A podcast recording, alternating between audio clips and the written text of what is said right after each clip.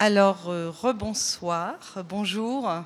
Euh, donc, la dernière rencontre d'auteurs de ce festival. Donc, euh, j'ai le plaisir, vraiment grand plaisir, à accueillir là aujourd'hui au Club 44 Joël Baquet, qui a donc passé un mois à la Chaux-de-Fonds. Euh, et puis Thierry Mertena qui va donc euh, lui poser quelques questions sur euh, son livre et puis son séjour à la Chaux-de-Fonds. Voilà, je vous souhaite une bonne soirée et merci vraiment pour tous ceux qui ont suivi toutes ces rencontres et tous ces événements littéraires. Merci.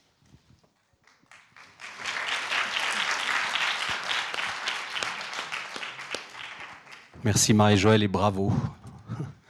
Joël Baquet, c'est la deuxième fois que vous montez sur la scène du Club 44. Vous l'avez fait une première fois vendredi soir, un peu contre votre gré, à la demande du comédien Roland Vouillot qui venait de lire à la table durant 55 minutes de larges extraits de votre livre La, mer, c'est rien du tout, paru en 2016 chez POL. Vous avez fait alors ce que nous aurions tous aimé faire à votre place. Vous avez pris votre interprète dans les bras pour le remercier de son travail. Moment touchant et sincère, surtout lecture puissante celle d'une écriture, la vôtre, passant avec succès l'épreuve de la profération. Le son était parfait, merci. Il l'est toujours, l'attention était palpable, les applaudissements nourris comme au sortir d'une représentation théâtrale. Cette lecture deviendra un jour un spectacle. Plusieurs d'entre nous euh, en ont fait le pari ce soir-là. On dira alors plus tard peut-être que nous avons été les premiers à voir la mer, c'est rien du tout, à la chaux de fond. Avoir Joël Baquet chez soi, en résidence littéraire, pendant quatre semaines dans cette ville, ce n'est pas rien. Permettez-moi d'en dire deux mots avant de vous donner la parole. Nous avons encore beaucoup de questions à vous poser. Vous êtes arrivé début janvier par le vol Nice-Genève, puis par le train. En gare de Neuchâtel, vous avez découvert, rassuré que votre sens de la désorientation, comme vous aimez le dire, vous avez amené dans le bon pays. Citation J'étais entouré de voyageurs portant des sacs à dos et des bâtons de marche. Il n'y a qu'en Suisse que l'on voit cela.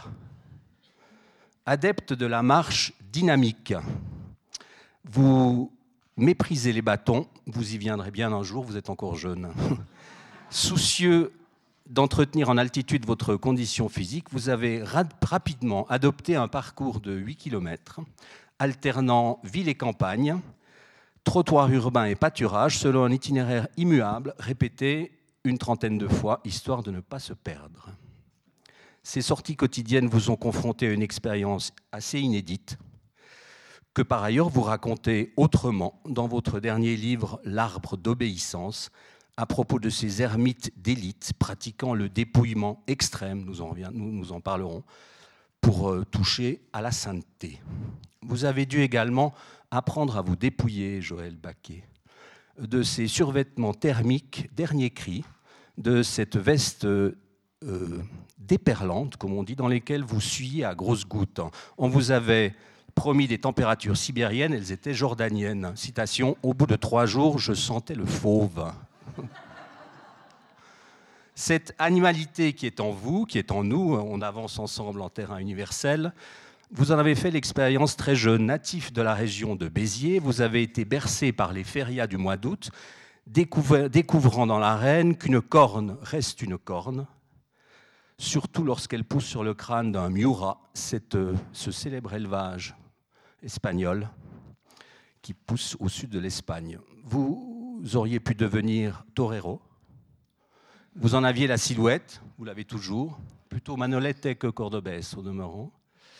Euh, mais à l'habit de lumière, vous avez préféré celui plus léger du coureur à pied d'abord, puis celui plus harnaché du représentant des forces de l'ordre. Avant 20 ans, vous êtes devenu le plus jeune gendarme de France, joli titre, respect. Vous avez exercé la fonction de maître nageur sauveteur, vous avez fait du maintien de l'ordre en tenue anti-émeute, affrontant le vocabulaire de manifestants qui ne portaient pas encore le gilet jaune. Citation Tiens-toi, tu n'as pas une gueule de flic, mais on va quand même devoir t'exploser la tête.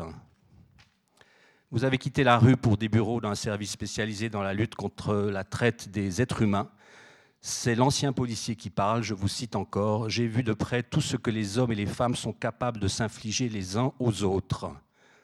Vous en avez depuis longtemps fini avec les enquêtes judiciaires. Policier à la retraite, c'est notre chance, mais écrivain à plein temps, c'est aussi notre chance. Et poète, c'est d'ailleurs par la poésie que vous êtes entré en littérature, avant de publier cinq livres, tous très différents, mais chez un éditeur unique, POL.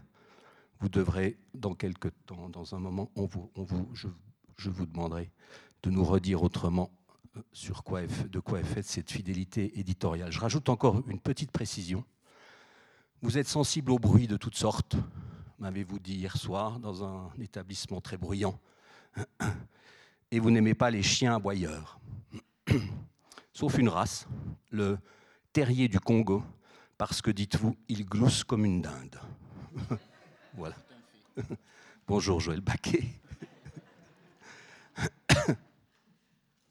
J'aimerais qu'on revienne un instant sur cette résidence qui euh, nous vaut de vous croiser dans les rues de cette ville depuis déjà plusieurs semaines. L'écrivain André Gide euh, disait euh, dans un texte où il évoquait son passé de juré dans la cour d'assises, il disait qu'à chaque fois qu'il découvrait une nouvelle ville, il y a deux lieux qui l'intéressaient avant tout, c'était le palais de justice et le cimetière.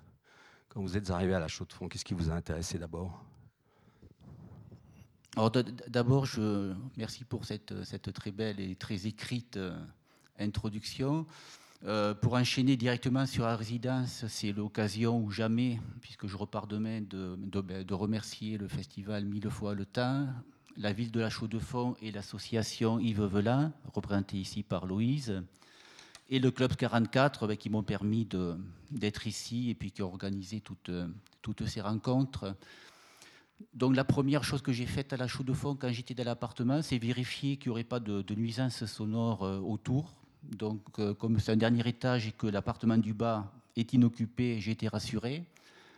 La deuxième chose, c'est trouver une route qui m'amène dans la forêt.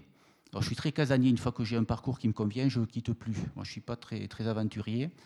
Donc, j'ai fait le même parcours euh, pendant tout le mois. Il a fait effectivement très, très beau. Et donc, j'ai acheté pour rien euh, voilà, mes vêtements thermiques là. Euh. Mais bon, je me réjouis d'avoir retrouvé ici un si beau un soleil auquel je suis habitué. Et c'était quoi le reste de la question? C'est la question qui vient maintenant. Euh, voilà. Vous étiez, vous, vous êtes casanier, vous êtes très ritualisé dans votre emploi du temps, si j'ai bien compris. Vous êtes quand même sorti euh, au moins une fois de cette ville pour aller à Bienne à l'Institut littéraire suisse. Vous vous êtes manifesté publiquement ici aussi à une ou deux reprises, avant même euh, le festival qui, qui nous vaut de vous croiser à peu près tout le temps. Vous avez rencontré les apprentis romanciers, les apprentis écrivains, les apprentis poètes, à deux reprises au moins. Qu'est-ce que vous leur avez dit? C'était du travail euh, pratico-pratique. Moi, je suis ni universitaire ni, théoricien. Ce qui m'intéresse, c'est la pratique de l'écriture. Et c'était un regard euh, critique, au sens noble du terme, euh, sur des projets d'écriture, c'est-à-dire sur des textes déjà écrits, sur lesquels j'ai porté mon, avis sur quelques pages et ligne par ligne. Euh, en espérant euh, être utile. Donc c'est quelque chose que j'ai fait à, l'Institut littéraire de Bienne et ensuite à la bibliothèque euh, de la ville de la Chaux-de-Fonds. On a coutume de dire que les aînés, les aînés servent parfois à combattre les illusions de début de carrière ou les illusions qui, peuvent enfumer une vocation pas très clairement exprimée. Est-ce qu'il y, a de cela aussi dans le travail que parfois vous menez avec les étudiants? Directement jamais, c'est vraiment un travail pratique sur le texte. Euh, ensuite, euh, ceux qui voudront euh, proposer leur texte à des éditeurs, ben, ils seront confrontés à la, à la, réalité de ce qu'ils ont produit, tout simplement. Vous faites aujourd'hui avec des étudiants ce que personne n'a jamais fait avec vous, finalement? Oui, tout à fait. Vous n'avez jamais eu de mentor? Non. Vous leur dites ça? Je ne leur dis pas parce que je ne suis pas là pour ça. Je, suis vraiment là pour un travail très concret, très pratique et, très immédiat. Parmi les sorties que vous avez faites, il y en a une qui est toute récente. C'était hier matin à la bibliothèque de la ville, à l'occasion d'une rencontre assez, euh, euh, assez passionnante avec des lecteurs de toutes sortes qui avaient quatre minutes pour convaincre l'auditoire de lire le livre qu'ils étaient en train de présenter. Alors j'ai rôdé un peu autour de cette, euh, de euh, de cette rencontre et à un moment donné, je suis tombé sur, un petit présentoir au pied d'une colonne et il y avait marqué la sélection de Joël Baquet. on avait pris la peine de, vous demander d'arpenter cette bibliothèque et de sortir des rayons quelques ouvrages qui, sont des livres que vous avez peut-être lus ou des livres que vous, allez lire. Et, je suis tombé notamment sur, le, sur Céline, sur la quatrième de couverture de Moracrédit, qui est un livre qui raconte, qui raconte son enfance, sa jeunesse. Il y a cette phrase qui dit ceci. Euh, la Seine a gelé cette année-là, l'année de sa naissance. La Seine a gelé cette année-là. Cette année-là. Je suis né en mai. C'est moi le printemps. J'ai eu l'impression de lire du baquet en disant cette phrase-là. C'est moi le printemps. Non? Hmm, Je ne suis pas certain. Et puis, euh, je n'aurais pas la présomption de me, comparer à, Céline, mais pour la phrase qui a été choisie par l'éditeur euh, euh, pour créer une couverture, c'est effectivement une phrase très courte, lapidaire, euh, euh, qui correspond assez à ma, sensibilité. Je parle de, cette phrase-là, précisément, que vous venez de, citer. Et, qu'on retrouve quand même dans La mer, c'est rien du tout. Dans une écriture peut-être qui est délibérément elliptique quand elle doit l'être, qui est allusive, qui, est, qui fait des raccourcis d'une saison à l'autre aussi. Oui, sans doute.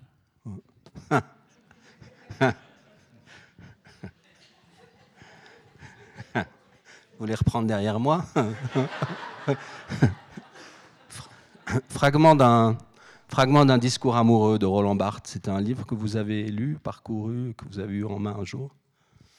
Non, non, non, j'ai pas lu ce. ce Parce qu'on aura envie de, de, requalifier en fragment d'un d'un discours autobiographique quand même. Ce, la mer, c'est rien du tout.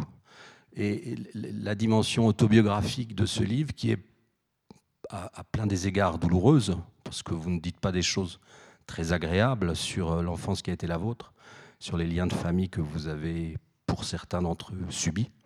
Euh, je voulais savoir si euh, l'éditeur s'était mêlé à cette décantation-là. en d'autres termes, est-ce que le jeu qui parle à un moment donné, on vous a un peu poussé dans vos derniers retranchements ou vous y êtes allé tout seul? C'est une très bonne remarque parce que précisément, c'est l'éditeur qui m'a encouragé à, aller davantage dans le jeu, donc dans l'autofictionnel, et donc à, lâcher un peu les vannes émotionnelles, beaucoup plus que ça, ça l'était au départ en fait. Et qui, de ce fait, a, engendré une, une construction, c'est un livre en fragments, mais qui raconte une histoire qui se tresse petit à petit comme un Scooby-Doo et que j'ai retravaillé comme quelque chose, euh, pas une succession de fragments, mais quelque chose d'organique avec des, des, mots qui reviennent et qui au début sont en général assez légers et à la fin prennent une, tonalité tout autre. effectivement, c'est mon éditeur, euh, Paul Tchaikovsky-Laurent, qui m'avait poussé à aller dans cette direction, à, donner plus d'importance au jeu. Et c'est le seul livre euh, qui est autofictionnel, le jeu c'est quand même beaucoup, beaucoup moins euh, les autres étant des personnages, c'est pas, c'est moi peut-être, mais pas de façon aussi, aussi directe et pas sous cette forme. Vous venez de citer le nom de votre éditeur, qui malheureusement n'est plus là. n'est plus là. Il est, excusez-moi, il est mort accidentellement sur l'île de Marie-Galante, en Guadeloupe. Il y a quoi Il y a deux ans, à peu près. Moi pour moi, non C'est ça? C'était il y a trois ans. Trois ans maintenant. Vous lui devez, euh, vous lui devez euh, une bonne part de votre existence littéraire, enfin éditoriale en termes de publication, à Paul Tchaikovsky-Laurent. Quel, quel souvenir avez-vous de lui? D'un lecteur euh, hors norme et impitoyable qui voit de suite ce qui va, ce qui ne va pas et de quelqu'un de profondément respectueux envers euh, les autres, ses auteurs, ce qui n'est pas le cas de tous les éditeurs. C'est un monde où il peut y avoir beaucoup de brutalité. C'était quelqu'un de très aimé, très apprécié, un grand éditeur et, ce qui importe davantage, une personne euh, à l'humanité euh, très très forte et qui a été énormément regrettée à titre humain, autant sinon plus qu'à titre euh, d'éditeur. La brutalité dont vous parlez, vous la tenez à distance parce que vous êtes fidèle au, même éditeur depuis, euh, depuis le début.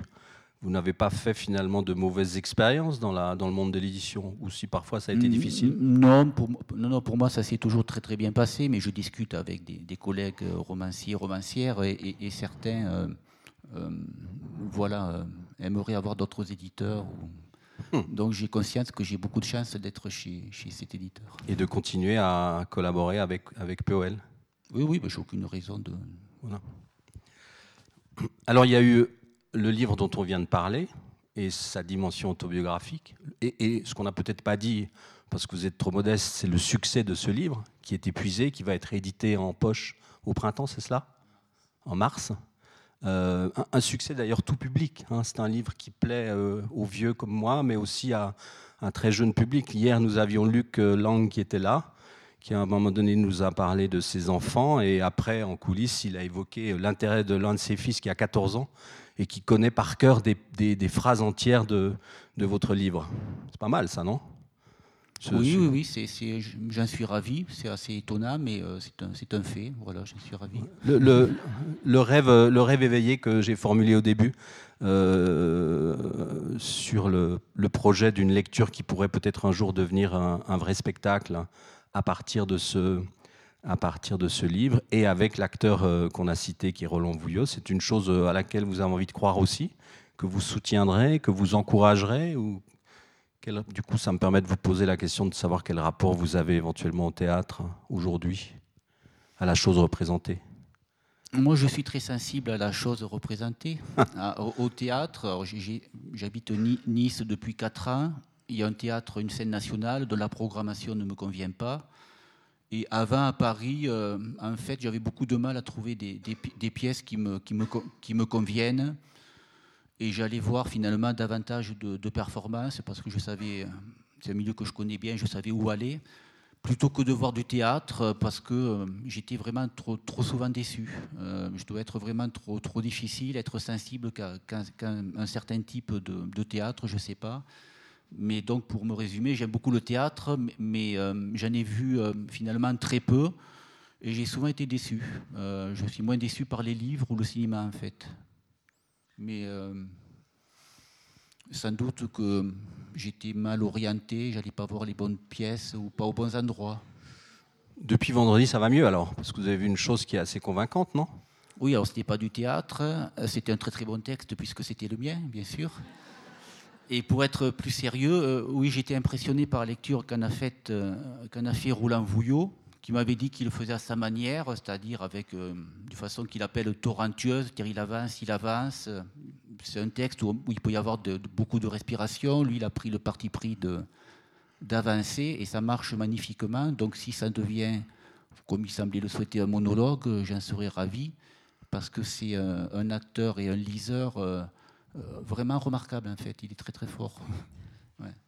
On va partir un peu plus loin dans le nord, là, La Fonte des Glaces, qui est le livre qui suit celui euh, plus autobiographique de la mer, c'est rien du tout. Donc La Fonte des Glaces, c'est en 2017. Là aussi, c'est un livre qui a un, vrai succès euh, public. La critique est totalement unanime. Euh, et, en même temps, ce livre ne ressemble absolument pas au précédent, et on peut déjà dire qu'il ne ressemblera pas non plus à celui qui va suivre. Euh, on part dans le nord là. On, fait, euh, on, suit un, retraité qui a été dans son métier euh, charcutier, c'est cela, hein, charcutier à la retraite. Il est veuf, il est un peu désillusionné pour le coup, un espèce d'anti-héros comme vous les aimez assez. lui, on l'aurait pas mis dans une arène face à un taureau de combat, ça c'est sûr. Et, et, il va dans le nord parce qu'il est habité par tout d'un coup une espèce de vocation tardive. Il devient chasseur d'icebergs dans l'immensité de l'Antarctique. Euh, euh, je vous entendais hier dans des échanges euh, parallèles que vous avez eus avec certains de vos confrères. vous posiez la question, tout en la leur posant pour essayer d'y répondre vous-même, de savoir quel était l'élément déclencheur d'une histoire à raconter. Hein. Qu'est-ce qui fait qu'à un moment donné, on se retrouve dans la peau d'un narrateur comme celui-là, très aventureux, avec une géographie, un horizon qui n'est absolument pas celui celui dans lequel vous évoluez, enfin, sauf, sauf à considérer que votre imagination est vraiment débordante et, et sans frontières, ce qui ne semble pas être le cas au demeurant, puisque, puisque vous aimez répéter les mêmes parcours chaque jour. Oui, et, du coup, comme je suis très casanier, euh, j'aime commencer, euh, d'ailleurs j'aime pas, je ne le choisis pas, mais mes livres ont toujours le même déclencheur d'écriture. Voilà.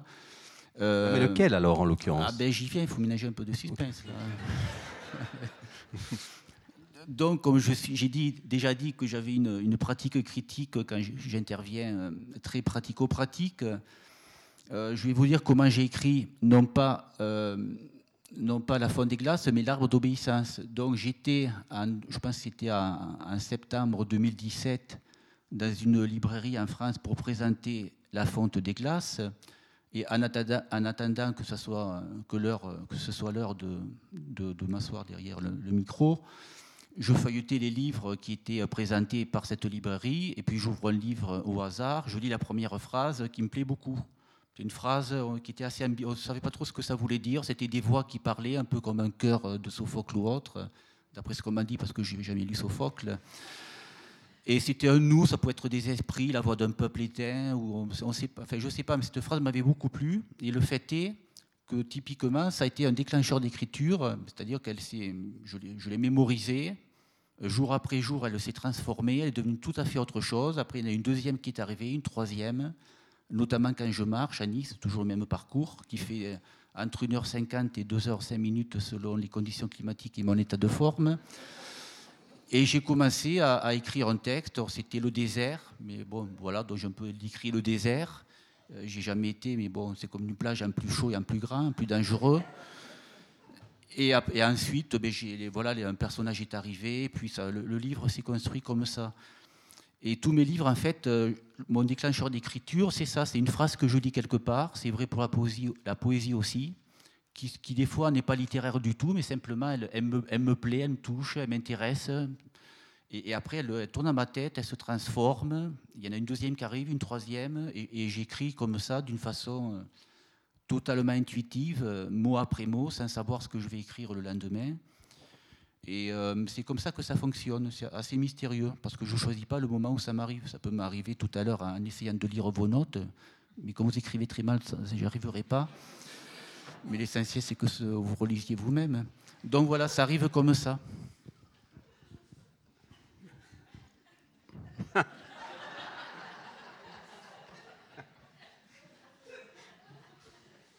Bon, ben, si vous voulez qu'on aille dans le désert, on va y rester. Euh, non, non, mais la, fonte des glaces, je me souviens, je me souviens plus précisément que, quelle est la, phrase qui, qui, qui, a, qui, euh, qui m'a. Mais ça a été un, processus, le, même processus.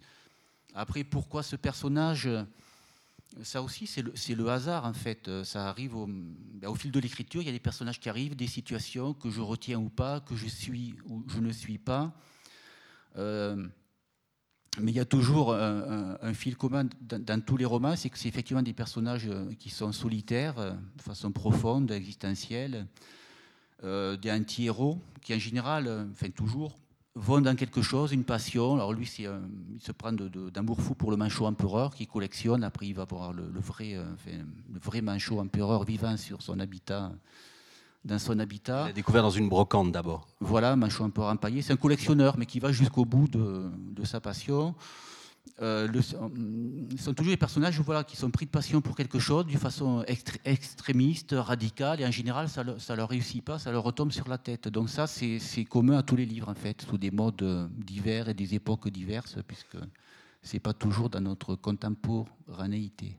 Alors parlons de cet extrémiste euh, qui s'appelait Saint Siméon le Stydite, célèbre ermite qui vécut dans la Syrie du IVe siècle où il inventa une nouvelle manière de se rapprocher de Dieu en passant sa vie au sommet d'une colonne de pierre.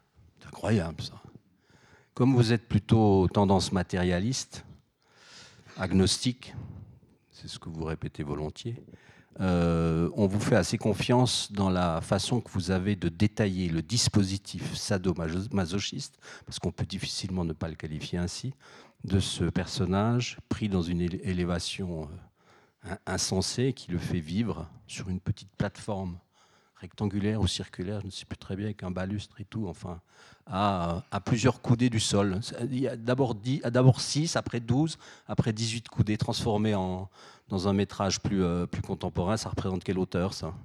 Oh, ça, va jusqu'à jusqu'à 18 mètres. 18 mètres. En fait, c'était des ascètes, des ermites. Siméon a inventé cette forme d'ascèse qui priait et jeûnait sur une plateforme d'environ 2 mètres carrés, au sommet d'une colonne de pierre près d'un village ou sur un lieu de passage ou retiré, qui pouvait monter jusqu'à 18 mètres de hauteur. Et Siméon, il est remarquable parce que d'une part, c'est l'inventeur du stylitisme, c'est lui qui a eu cette idée. Au départ, pour échapper au, parce qu'il faisait une ascèse assez violente au sol, donc il était devenu un peu un saint, enfin un ermite renommé dont les gens venaient, ils voulaient arracher un peu des, des un poil de barbe, un fil de tunique. Donc pour leur échapper, puis se rapprocher accessoirement du ciel, parce que c'est un analphabète, il prenait les écrits saints qu'il connaissait au premier degré, pas au deuxième au troisième, pour échapper à la foule et se rapprocher du ciel, donc de Dieu, il a imaginé de se mettre en haut d'une colonne de pierre. Donc c'est devenu, alors ça a beaucoup plu. Du coup, c'était plus un ermite parce qu'il y avait des centaines euh, de personnes autour de lui en permanence. C'est devenu le premier saint symbole un peu, voilà, à l'époque. Et euh, euh, donc les, deux personnages, le narrateur qui est un ascète raté et puis Siméon qui est un ascète réussi, ont existé. C'est des personnages historiques, mais le livre est comme les autres une fiction. Simplement les personnages ont existé et puis les faits factuels sont, exacts. Une des raisons pour lesquelles il a fini par choisir euh, euh, l'altitude, c'est parce que la passion qu'il suscitait et tout était telle que ses admirateurs parfois voulaient lui arracher des, parties de son, corps totalement délabrées, etc., qui, fuyaient un peu de partout. C'était le champion de la mortification, ce, Simon. Il a fait des choses au sol. Il, s'est enfermé pendant. Il faisait carême dans, un cabanon en pierre, mais totalement muré. Il fallait ensuite percer, euh, comme le ferait un groupe d'intervention, la porte pour le sortir de là. Il a aussi euh, passé du temps dans un puits. À un moment donné, il est, un chapitre. Vous nous plongez dans un puits, euh, dans un puits assez effrayant. et on pense, à chaque fois, on pense qu'il est mort. D'ailleurs, enfin, dès le début, on pense qu'il va pas survivre à toutes les, à tout ce, que vous lui faites subir, parce que, parce que quand même, vous allez assez loin dans, la, dans l'expression de, ce, de cette mortification. Puis le corps de ce Simon vous intéresse particulièrement. Vous le décrivez un peu comme Baudelaire décrit euh, les vieilles charognes des fleurs du mal, non? Il y a des vers partout. Bah oui, parce que hum, Saint-Simeon, quand il est, quand il est représenté, il est en brocart d'or, en tunique, euh, tout, euh, tout propre sur une colonne de pierre avec évidemment un nimbe, un nimbe doré. En, réalité, un ermite, c'est des gens qui, qui étaient en, fait les hallucinations de Saint-Antoine, dont tout le monde a entendu parler. Ben, évidemment, quand on vit dans le noir, parce que Saint-Antoine vit dans un tombeau, quand on vit dans le noir, qu'on ne mange pas, qu'on manque de calories, de vitamines, de tout, on a des, hallucinations auditives, visuelles et un psychisme qui, se délabre. Euh, il y a pas mal de thèses qui ont été écrites sur la sainte anorexie. Thérèse d'Avila a été beaucoup analysée. Donc il est probable que beaucoup d'ermites et de saints étaient, euh, étaient des demi-fous. Euh, ou des trois quarts fous, des fous complets. En tout cas, c'est des gens qui, s'infligeaient des souffrances euh, qui étaient reconnues et acceptables à l'époque, euh, d'une violence euh, inouïe, parce qu'il s'agissait de souffrir le plus possible, de se faire mal pour tuer le corps, le désir, et pouvoir aller, aller vers Dieu. Donc, plutôt que d'explorer une voie, une voie spirituelle ou, ou autre, moi, ce qui m'intéressait davantage, c'était la réalité concrète euh, ben, de cette époque, qui était une époque, euh, c'était le IVe siècle, donc des agrégations de l'Empire romain, les monastères, les premiers monastères. Euh, il y avait beaucoup de, alors des, gens qui étaient, qui étaient en fuite, des, esclaves notamment qui s'enfuyaient, des, des des paysans qui étaient tellement pauvres qu'ils préféraient aller dans un monastère où c'était très dur, mais au moins ils étaient un peu moins battus qu'ailleurs. Je crois que c'était violent aussi à l'intérieur des monastères. Donc je me suis contenté de, décrire les personnages dans leur réalité euh, euh, concrète, en fait, telle, que je l'imagine et telle que, c'était très très très probablement le, cas. Il n'y a pas en fait il a pas il grand doute là-dessus. si vous êtes d'accord, je vous demanderai de, lire un extrait, un premier extrait de, ce programme assez effrayant. Euh, qui commence, qui, commence, qui commence au sol, justement, quand il se fabrique un, une espèce de chambre de torture. Le passage commence là et, va jusque-là. Dieu. Dieu. Dieu guide ce qu'il a choisi. Arrivé à destination, Siméon entreprit d'édifier un enclos de pierres sèches, semblable à ceux où l'on garde les troupeaux. Il monta les murets avec la plus grande peine et donc avec le plus grand bénéfice, l'extrême débilité de son corps faisant de chacun de ses gestes une mortification censée être agréable à Dieu. Pour cette raison, il refusa toute aide. Lorsque l'enclos fut achevé, il commanda au forgeron du village une chaîne de fer de 18 coudées, dont il fit river l'une des extrémités à un anneau en serrant sa cheville droite, l'autre à un lourd rocher placé à sa demande au centre de l'enclos. Avec le travail du métal, le transport du rocher était la seule chose qu'il ne pouvait accomplir seul. Aussi, le fidèle Antoine fit-il appel aux villageois qui tous se précipitèrent pour agréer au saint homme. Une des personnes ayant accompagné Siméon paya généreusement le forgeron, lequel refusa de recevoir davantage que le prix du fer, honoré d'offrir son art et sa peine à la l'ascète aimée de Dieu. Dès lors, il demeura en cet enclos d'où il n'aurait pu sortir, même si sa volonté avait cédé, demeurant là comme une chèvre attachée à son piquet, avec le ciel pour toi, pour toi, le royaume des cieux pour horizon. C'est l'histoire d'une langue patiente euh, et, impitoyable agonie en même temps, d'un corps euh, dont on sait qu'il va mourir à un moment donné. On est juste surpris que, qui survive à tout, à tout ce qui s'inflige. C'est 40 ans de mortification, en gros. Ouais, c'est ça qui est étonnant, c'est qu'il est probable que beaucoup mouraient, mais, mais ce Siméon, euh, c'est peut-être pour ça qu'on en parle aujourd'hui, il a réussi à, vivre plus de 40 ans dans ces conditions. C'est un athlète, un athlète d'élite, vous le dites. Voilà, un athlète d'élite. Si on veut, il était nourri avec euh, des, cruches et puis des, euh, des, paniers à osier remplis de pas grand-chose pour pas mourir tout à fait. il évitait de dormir le plus possible, mais il a réussi à, survivre en fait plus de 40 ans comme ça. Et donc les gens en voyant ça se sont dit, s'il ne meurt pas, c'est que vraiment c'est euh, un saint euh, et qu'il est protégé par une, puissance surnaturelle. Aucun être normal ne pourrait vivre aussi longtemps. C'est d'ailleurs un des, un des critères euh, qui, qui laisse sur le bas-côté de la route un certain nombre d'ermites qui n'y arrivent pas, c'est le rapport au sommeil, la résistance au sommeil. Et d'ailleurs son biographe, une des raisons pour lesquelles il échoue dans son entreprise, c'est que bah, il s'endort. quoi. Il a besoin de dormir et de se reposer. Le sommeil étant considéré comme un comme une chose diabolique. Enfin, quand, on dort, on rêve et ces rêves-là sont, sont impitoyablement prohibés. C'est cela, non? C'est ça, on, rêve euh, et, les souvenirs reviennent et, donc ça c'est hors de question. Il faut surtout pas rêver, donc euh, il ne faut pas dormir. Et puis euh, l'absence de sommeil est, est, la, une des peut-être la seule chose physiologique à laquelle on, ne peut juste ne pas résister. D'ailleurs, c'est employé par pas mal de dictatures et autres euh, pour briser les gens. On ne peut pas résister au manque de sommeil. Quelqu'un qu'on empêche de sommeil euh, euh, s'effondre après, après quelques jours. C'est impossible de, résister à, l'absence de, sommeil. Personne ne peut y tenir. Comment ce livre a été reçu par le monde religieux, si je puis dire, auquel vous n'appartenez pas? Alors il y a eu beaucoup de critiques euh, du fait du sujet.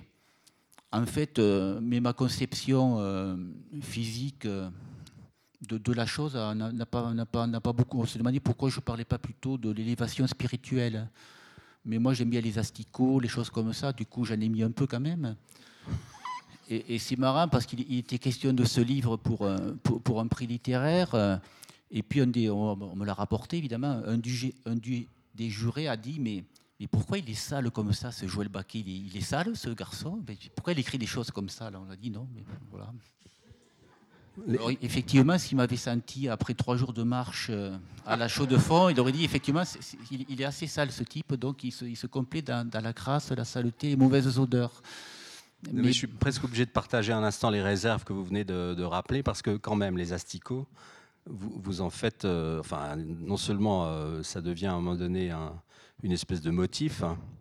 Vous en jouez abondamment. Il y a même une scène terrible où à un moment donné les asticots tombent de la, de la plateforme.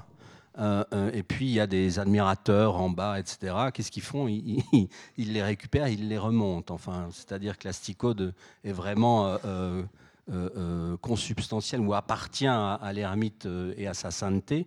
Et il ne faut pas s'en dépouiller. Enfin, il ne faut pas les, les, égarer. Hein. Donc il y a tout un trafic de l'asticot. On a l'impression de lire le monologue, le monologue d'Hamlet, qui lui s'en amuse aussi, mais enfin vous allez quand même très très loin là-dedans. Voilà. Donc vous n'aurez peut-être pas un prix œcuménique, c'est ça que vous voulez dire? Euh, Très bien. Voilà. voilà. On les a bien dégoûtés. Là. Euh, j'aimerais quand même qu'on, avant de, vous donner la parole, mais vous la prenez, vous la prenez quand vous voulez. Hein. Quand j'ai dit qu'il y avait, qu'on avait beaucoup de questions à vous poser, ce sont des questions partagées. On ne va pas vous laisser partir demain dans ce même avion dans l'autre sens, Genève-Nice, sans avoir encore deux trois informations sur euh, l'occupation littéraire qui a été la vôtre ici pendant un mois. Euh, vous êtes assez mystérieux et vous avez raison de l'être, mais vous avez quand même lâché l'autre soir que votre prochain roman euh, se passerait en Suisse, enfin qu'il y aurait en tout cas un débordement sur le pays qui est le nôtre ici. Euh, ça, vous le confirmez ou pas? Oui, oui. Donc il me fallait un endroit un peu, parce qu'il est quand même pas mal avancé, donc je continue à écrire à, l'intuition, mais évidemment, plus on avance, plus les choses se dessinent, et il y a une certaine logique narrative qui arrive, et puis des personnages qui arrivent, donc il faut, bien continuer, continuer dans la logique. Bref, il me fallait un endroit un peu spécifique, et comme la Suisse est le pays des, abris, des abris atomiques, anti-atomiques, ben, j'ai imaginé que la fin du livre se passera dans un abri anti-atomique, mais euh, transformé en toute autre chose. Voilà.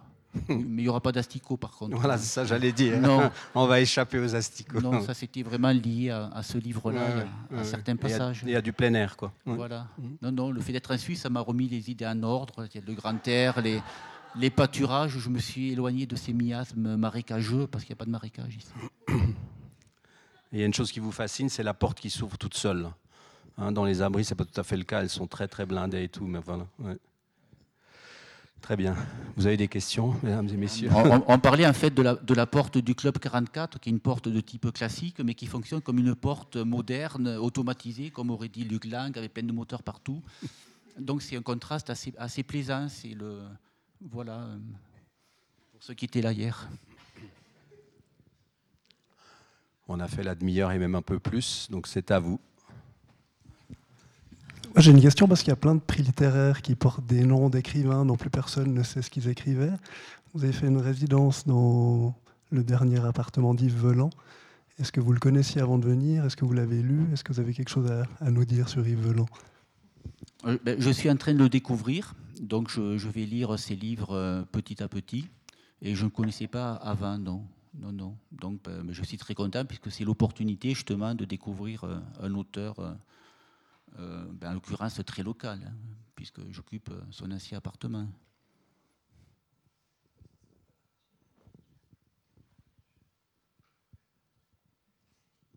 C'est pas la première résidence que vous faites? Non, j'en fais, fais, une par an en fait, parce que j'aime bien, j'aime bien ne pas être chez moi en fait de temps en temps. Et puis, euh, j'aime bien être dépaysé, aller dans des endroits que, ben, que je ne connais pas et être un peu, un peu dépaysé. Ça, ça me plaît assez. Mais sans qu'il y ait un lien à faire entre le manuscrit sur lequel vous êtes en train de travailler, a rien qui est prémédité à ce, à ce niveau-là non, non, absolument rien. Pardon. Absolument rien, mais quand on est dans un endroit euh, qu'on ne connaît pas, bon, on a des impressions, euh, des sensations voilà, qu'on n'aurait pas eues chez soi. Et, et, comme on écrit avec ce qu'on est, qui on est, ça ressort ou pas sous des formes qu'on reconnaît ou pas, mais c'est jamais euh, inutile, me semble-t-il. Ne serait-ce que pour, euh, pour se faire une idée euh, vraie de la réalité des lieux. Mais je sais que la Chaux de Fonds, c'est un pays très ensoleillé où il n'y a pas de neige. voilà, on aura beau me dire le contraire, mais j'ai vécu. Voilà, vous voyez Ça permet de recadrer les choses.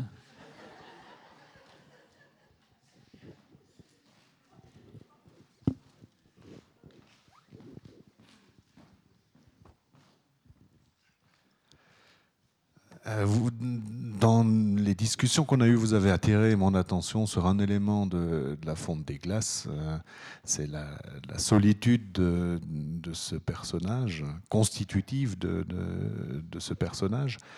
Euh, manifestement, celui que j'ai pas lu sur l'ermite, on peut bien sûr penser qu'il y a quelque chose de similaire, et vous dites euh, regretter ou qui semble regretter qu'après euh, il y ait tellement de monde autour de lui qu'il ne soit plus seul.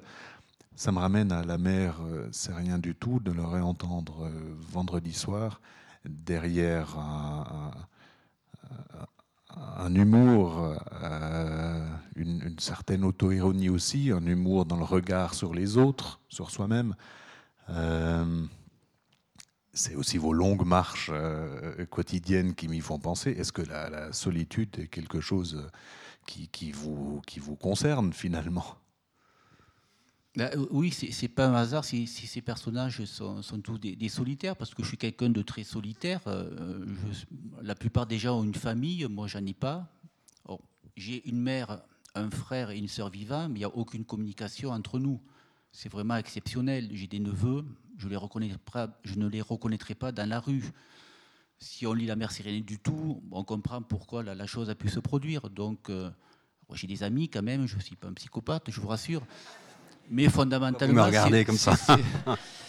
J'ai jamais pensé que vous étiez. Non, enfin bref, on en parlera peut-être après. Oui. Donc oui, je suis quelqu'un de, très solitaire. Je vis seul euh, et, la solitude me convient en fait. Je, n'en souffre pas. Euh, puis j'ai quand même une vie sociale minimale, mais effectivement, c'est la solitude me, me constitue. Et puis l'humour, dans tous les textes, on retrouve du tragique et du comique. Mais, ça, c'est quelque chose que j'aime, j'aime, beaucoup. Et puis il vaut mieux en, rire qu'en pleurer en général. Donc souvent, l'humour, c'est, un peu le papier d'emballage qui, euh, euh, mais dans le paquet, il y, a, autre chose que le, papier euh, brillant. Et la fonte des glaces que vous avez évoquée, c'est un bon exemple parce qu'un iceberg, on sait bien que la, majeure partie est, immergée, qu'on voit que la pointe. Et donc, pour moi, l'humour, c'est la pointe, mais en dessous, c'est toujours euh, des destins solitaires et, et, et, qui, je vous l'ai dit, qui se terminent pas toujours, pas toujours très bien avec des personnages. dans, dans le nouveau roman, c'est encore plus le cas peut-être que les autres, qui, qui maîtrisent absolument pas euh, ce qu'ils ont mis euh, en route ou, ou, dans quoi ils ont mis le pied d'une façon un peu innocente, comme l'escalator, mais ils n'ont aucune idée de, là où ça les amène. En l'occurrence, un abri atomique en Suisse. Une des choses fascinantes, je reprends la parole, mais vous, vous, la, vous la reprenez après. Une des choses qui est assez fascinante, je vais essayer de le formuler sans faire l'intelligent que je n'arriverai pas à faire, c'est que à la fois vous êtes autodidacte, donc euh, l'écriture vous l'avez apprise toute seule, vous l'avez lue chez les autres de manière euh, euh, comment dire presque encyclopédique ou en tout cas boulimique comme le sont tous les autodidactes qui à un moment donné rattrapent peut-être le temps perdu et, se mettent à lire et à lire et encore à lire. Ce qui fait que quand on vous lit aujourd'hui, à la fois votre écriture est, est parfaitement originale et inclassable, et en même temps, assez vite, on a envie de se dire qu'on est par moments en terrain connu. Il y a quelque chose de surréaliste dans votre écriture. Par moments, il y a, du cadavre exquis, il y a cette espèce de, pensée comme ça qui avance et qui rebondit euh, d'un motif à l'autre, comme les surréalistes savaient le faire. Euh, euh, mais avec peut-être une liberté supplémentaire, parce que vous êtes seul à le faire, il le faisait parfois en bande. Ah, J'évoquais Baudelaire parce qu'il y a une crudité baroque, quelque chose d'effervescent autour de la figure de l'Astico, excusez-moi de, de, le citer encore une fois, euh, qui, rappelle évidemment euh, la poésie euh, du, du, 19e, etc. Et puis il y, a, une rigueur dans la description qui est celle du nouveau roman. On citait hier, votre confrère Luc Lang citait la modification de, Butor et, la jalousie de, Rob Grillet. Ben, voilà, voilà, deux textes qui ne sont pas très éloignés. De, certaines pages qu'on lit chez vous, hein, alors qu'en même temps, vous ne vous inscrivez pas euh, euh, de manière affirmée dans aucun courant quel qu'il soit. Quoi. Et c'est ça qui rend effectivement aussi votre écriture passionnante et gratifiante pour le lecteur, parce que vraiment on apprend beaucoup de choses, ou on réapprend des choses. C'est vrai que ce, qui me, j'ai pas du déclencheur d'écriture, j'appelle ça comme ça, mais ce qui me fait écrire, en fait, comme l'écriture est arrivée assez tard dans ma vie, ça n'a jamais été au centre. Euh, je ne me sens pas obligé d'écrire, donc j'écris uniquement quand j'ai du plaisir à le faire. Euh, ce qui veut dire que je ne m'astreins pas à la page blanche, fais l'écran blanc tous les matins, euh, enfin, je le fais, mais, si ça ne vient pas de suite et facilement, je laisse tomber. donc j'écris que dans le plaisir, la jubilation, et c'est la seule chose qui me motive. Sinon, si c'était douloureux, je ne me sens pas obligé d'écrire des livres, pas du tout. Et ce que j'espère, c'est que les lecteurs ont le même plaisir euh, à lire que moi j'ai à écrire mes, textes. C'est pour moi c'est la seule raison d'être de, la littérature. Pour moi, hein, c'est-à-dire euh, donner un plaisir de lecture. Euh, voilà, le cinéma est fait avec des images, la littérature est faite avec des phrases. Et, c'est vraiment la seule chose qui me, qui me, motive pour écrire et pour lire. C'est pas pour faire passer des messages ou apprendre quelque chose, c'est le plaisir du texte en fait. plaisir du texte. effectivement, le nouveau, le nouveau roman, c'était vraiment de, l'écriture pour, pour l'écriture. voilà. Donc, c'est des, des, références qu'a cité Duglan que je pourrais reprendre à mon compte, en effet, oui.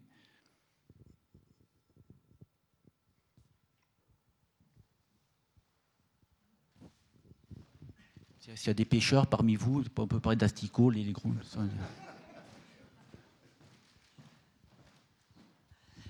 Moi, j'aimerais savoir comment vous êtes arrivé sur le personnage de Saint-Siméon. Est-ce que vous êtes allé là-bas? C'est pas le moment d'y aller, hein, parce que c'est près d'Idlib, en fait, c'est la frontière turque. Euh, comment vous êtes arrivé à ce, personnage? Saint-Siméon, je, l'avais découvert, enfin, l'existence de, des stylites il y, a, très longtemps, il y a peut-être 20-25 ans, dans la médiathèque de la ville où j'habitais alors, Ivry-sur-Seine, en région parisienne. Et, j'avais, été étonné de, découvrir cette forme d'ascèse, je tombais dessus par hasard, hein, qui, était, complètement folle et, violente, en même temps très originale et très visuelle. J'imaginais là cet homme sur sa colonne de pierre en plein désert, voyez, éventuellement avec un, un coucher de soleil, derrière des chameaux qui passent mais pas d'asticots, c'était pas très, c'était pas le moment là, il n'était pas encore éclos en fait des asticots. Donc je connaissais l'existence des stylites et ensuite, comme je vous ai dit, j'ai commencé à écrire sans savoir ce que j'écrivais sur le désert. Après, il était question d'hommes qui, qui, étaient là, mais euh, qui étaient plus trop vivants, qui étaient momifiés. Qu'est-ce que je suis en train de faire là? Et, c'est comme ça que ai transformés euh, en, en, en qui étaient morts en fait, qui s'étaient ammurés mais qui étaient, qui morts pour des raisons diverses. Et puis le personnage de, de Simeon est arrivé comme ça, euh, ben, par hasard en fait, comme, tout m'arrive par hasard, comme le manchot empereur, la brocante de la fonte des glaces, les choses arrivent au fil de l'écriture. Donc c'est ça qui est arrivé. Ça aurait pu être un autre personnage, mais c'est lui qui, est arrivé. Ensuite j'ai tiré le, fil sur, euh, sur Siméon. Donc j'étais parti pour raconter l'histoire de Siméon. J'ai lu juste deux petits livres parce que j'aime pas me documenter. De toute façon, il y a très peu de documents sur cette époque euh, fiables. Euh, et, petit à petit, en fait, euh, c'est le, narrateur qui a pris le plus de place. Donc le narrateur, surtout, c'est le livre en fait, c'est un homme qui raconte l'histoire d'un autre homme. Cet autre homme, c'est Siméon. Mais le narrateur, qui est un ascète raté, qui est devenu évêque, c'est un personnage beaucoup plus intéressant que Siméon que Siméon, c'est une espèce de, racine humaine là, qui ne bouge pas, qui prie, qui jeûne, qui souffre. Parce qu'il parle quand même, il a des choses à nous dire. Alors, à, la fin de sa vie, il parle un peu comme ça. Euh, vous n'avez pas, lu le, livre, j'ai fait une fiche pourtant. Hein, ça, Je plaisante, bien sûr. Et, et, le personnage, le narrateur, s'est imposé. Euh, déjà, j'ai pu m'identifier un tout petit peu à, lui parce que c'est quelqu'un qui aime écrire, qui fait des sermons, il en est assez fier mais c'est surtout un ascète raté. Il a pris Siméon pour modèle, mais euh, l'expérience du désert, ça, ça a été beaucoup trop dur pour lui. A, il a renoncé, il a préféré retourner au monastère, euh, à faire moinocopiste. Et c'est un personnage plus intéressant parce qu'il est plus ambigu. Il a un soupçon de critique vers euh, ce genre de pratique à la fin du livre, mais on ne sait pas si c'est sincère, si c'est juste un peu de jalousie parce que lui-même a échoué. Par ailleurs, sa capacité critique est celle de l'époque, c'est-à-dire très très limitée. Euh, c'est quelqu'un qui considère que toute pensée nouvelle est forcément fausse, et donc il faut, forcément brûler l'hérétique. Donc euh, c'est quand même, euh, c'est néanmoins un personnage qui est beaucoup plus intéressant que Simeon pour moi, et c'est pour ça qu'il prend plus de place dans le livre que l'objet de départ qui est, qui est Siméon. C'est donc deux vies comme ça qui s'entrecroisent un personnage racontant la vie de l'autre, mais ce faisant, se raconte surtout euh, lui-même. On va s'offrir un, dernier plaisir un peu gore, si vous êtes d'accord. Déjà, pour vous contester le fait que je ne vous aurais pas lu jusqu'à la fin, c'est à la page 158, il n'y en a plus que 10 après, elles sont, elles sont abondamment soulignées chez moi, donc je n'ai pas triché, monsieur Baquet, et je vous demanderai de lire La mort de Siméon, s'il vous plaît.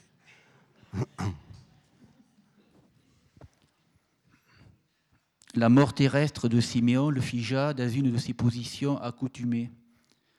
Deux jours s'écoulèrent avant qu'Antoine ne s'inquiète de son immobilité, tant il était habitué à le voir rester de longues heures à nos raisons, debout les bras en croix ou bien agenouillé, position dans laquelle il mourut.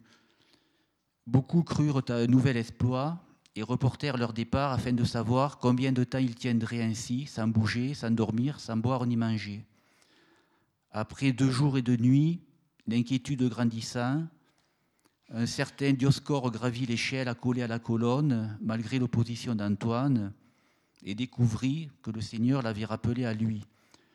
Simeon mourut en l'an 462, à l'âge de 69 ans, dont 16 vécut au sommet de sa dernière colonne sans jamais en descendre. Ce Dioscore fut le premier à voir la dépouille de Siméon et à se hisser au niveau de la plateforme sans être assailli par les mouches ni la puanteur. En effet, il émanait du corps de Siméon de délicieux effluves, preuve irréfutable de la grâce toute particulière qu'il s'était attiré et qui fit croire à ce Dioscore qu'il respirait l'air du paradis. Vivant, Siméon pua comme une charogne, mort, il embauma tel un buisson de roses. Soyons professionnels. Ce parfum ne dut pas résister à la descente de la dépouille au niveau du sol, car celle-ci sentit ce que sentent les dépouilles, je peux en témoigner. Ce Dioscore, ou celui ayant attribué ses propos, ajoutèrent cette odeur de sainteté à la longue liste des miracles réputés avoir accompagné Siméon tout au long de sa vie et au-delà. dans cet extrait, on voit que le narrateur, lui, euh, il reste dans le concret et il ne croit pas trop aux anges qui patrouillent au-dessus de Siméon et à, l'odeur de rose d'un cadavre qui puait déjà vivant, leur mort, ça s'est pas rangé.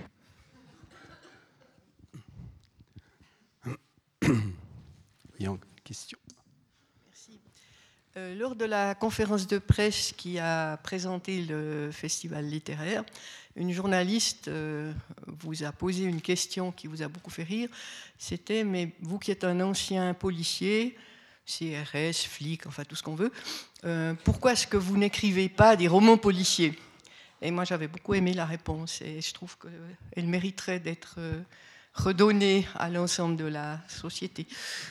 Merci madame, j'avais juré de ne pas parler du flic, je l'avais juré euh, aux organisatrices, mais vous désobéissez, alors je vais courir derrière vous après, j'ai des questions là-dessus, effectivement.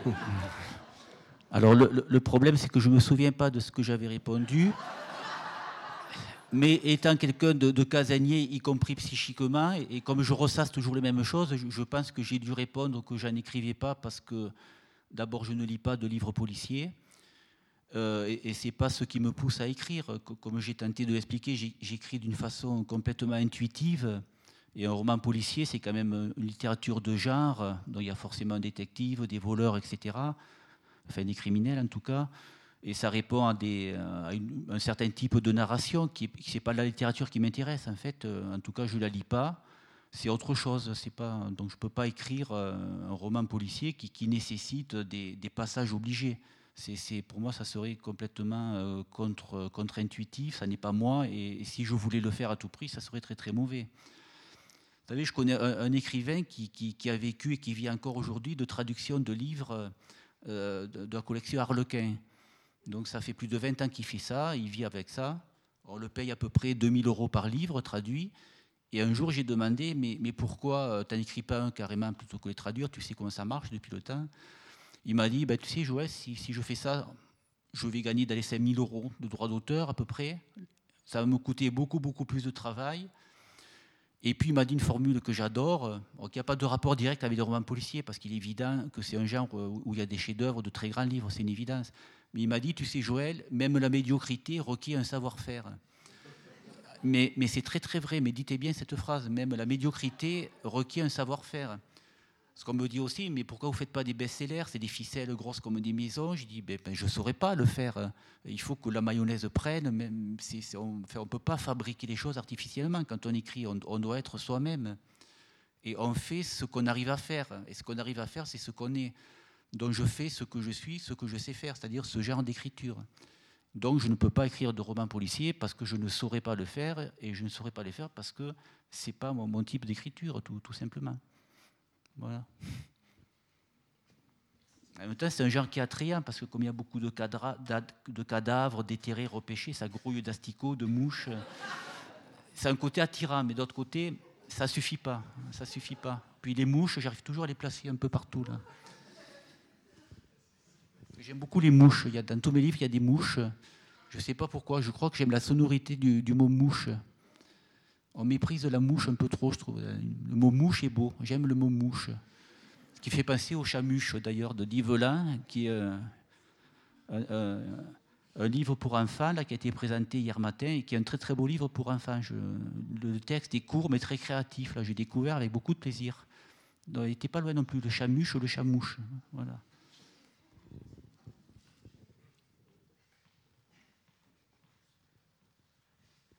Sur ce chapitre euh, d'une vie euh, dans un commissariat de police, ou, euh, etc., j'avais quand même. je me posais la question de savoir si l'écriture de ce métier-là, parce qu'il y a une écriture, elle est administrative, elle est judiciaire, elle est faite de rapports d'intervention, de rapports d'audition, etc. Elle a sa propre rigueur, elle a son vocabulaire. Je voulais savoir si cette écriture-là dans laquelle vous avez dû travailler, vous avez été à un moment donné, euh, même inconsciemment, une espèce de début d'apprentissage pour l'écriture qui est celle que vous pratiquez depuis que vous êtes vraiment écrivain. Non, ça, pardon, ça, pourrait être le cas, mais non, parce que j'ai commencé par écrire des formes inclassables ou, de, ou, des, textes qui sont publiés dans des livres de poésie. Euh, et, on fait un procès verbal d'intervention, il vaut mieux pas être trop poétique, être, et, poétique, être assez factuel et précis. Voilà, donc c'est une littérature là, de, la précision et du factuel. Vraiment. Donc non, non, mais ça demande une rigueur, oui, bien sûr. En même temps, vous ne me contesterez pas le fait que la vraie vie, parfois, a plus d'imagination et de fantaisie que la vie reconstituée. Et que dans un poste de police, dans une salle d'audition, selon qui on a en face de soi, selon comment se fait l'échange, selon l'aveu qu'on cherche à obtenir et qu'on obtient ou qu'on n'obtient pas, euh, la vie se raconte de toutes les manières. Elle est bousculée, elle va dans tous les sens. Ça, vous l'avez vécu aussi. Oui, néanmoins, les faits sont têtus. Euh, un acte, c'est un acte. Une parole enregistrée, c'est une parole enregistrée. Et euh, mais je suis très d'accord avec, avec ce que vous dites et qui nous rapporte. Pour une fois. Non, je suis toujours d'accord, mais j'essaie de faire, voilà, de faire vivre un peu le, les asticots qui deviennent mouches et qui, s'envolent. Voilà. Euh, oui, oui. Euh, dans l'arbre d'obéissance, il est beaucoup question de, surnaturel du point de vue de certains personnages, mais pour moi, le surnaturel n'existe tout, simple, tout simplement pas. C'est, pour moi, tout ce qui est surnaturel, je suis vraiment très très concret, hein, je suis terre à terre, là, euh, voilà.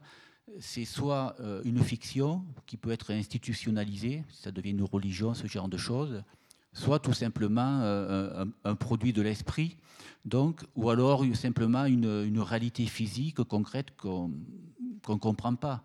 Pour moi, le surnaturel, c'est ça, soit une fiction, soit quelque chose de naturel, mais, qu'on ne comprend pas.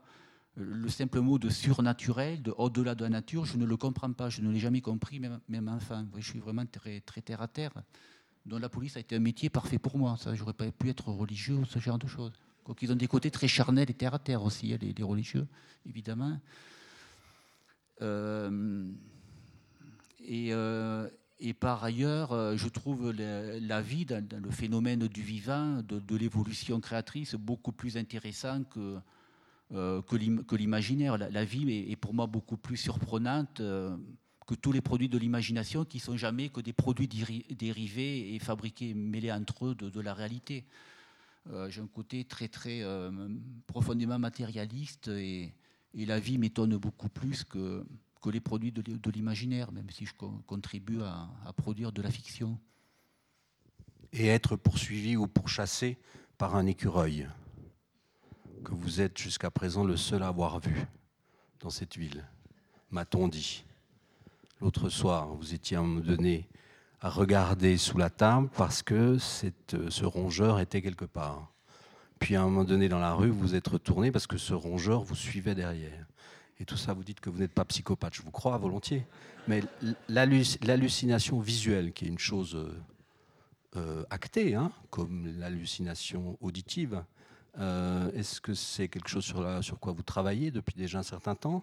Est-ce que vous avez découvert ça dans cette ville d'altitude ou l'écureuil? Comme je dis, comme je personne ne, peut vivre complètement seul. Donc c'est bien d'avoir quand même un compagnon, même imaginaire. Euh, d'ailleurs, c'est vous qui dites qu'il est imaginaire, mon, écureuil qui s'appelle Julien, parce que vous l'avez pas vu. En réalité, il veut pas se montrer parce qu'il est très laid. Il est, croisé avec une marmotte. Il a une queue qui ressemble à un goupillon. Il est très très laid. Donc, mais moi je le vois. Mais il y a que moi qui le vois. Mais, mais il est réel. Il est réel. j'aurais envie de dire on s'arrête sur cette image, mais c'est vous qui décidez. Hein.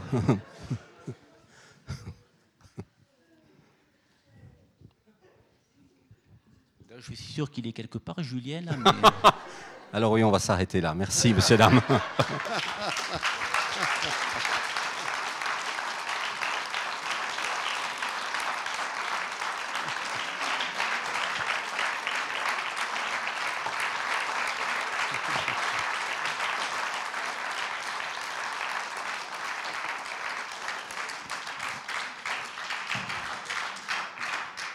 Merci à Joël Baquet et à Thierry Mertona pour ce très bel entretien. Ping-pong, intéressant. Euh, on a vu toutes sortes d'animaux passer euh, à travers vos propos. C'est une belle fin de série et pour ce mille fois le temps. Merci aux organisatrices. Marie-Joëlle, je ne sais pas si tu veux dire encore quelque chose. Le cas échéant, vous êtes, euh, je crois, encore invité pour prochain, le prochain spectacle à 18h15 à l'heure bleue. Euh, Marie-Joëlle, tu, elle est là, elle est là. Tu veux dire quelque chose encore? Ce n'est pas le cas. Merci. Non, c'est pas que je, veux rien dire, mais je pense que vraiment, euh, il me semble que je n'arrête pas de parler et que tout le monde doit en avoir un peu marre et que ce qu'on a entendu là, c'était vraiment bien. Donc je pense que voilà, le mot de la fin sur l'écureuil de Julien, je trouve que c'est parfait. Merci.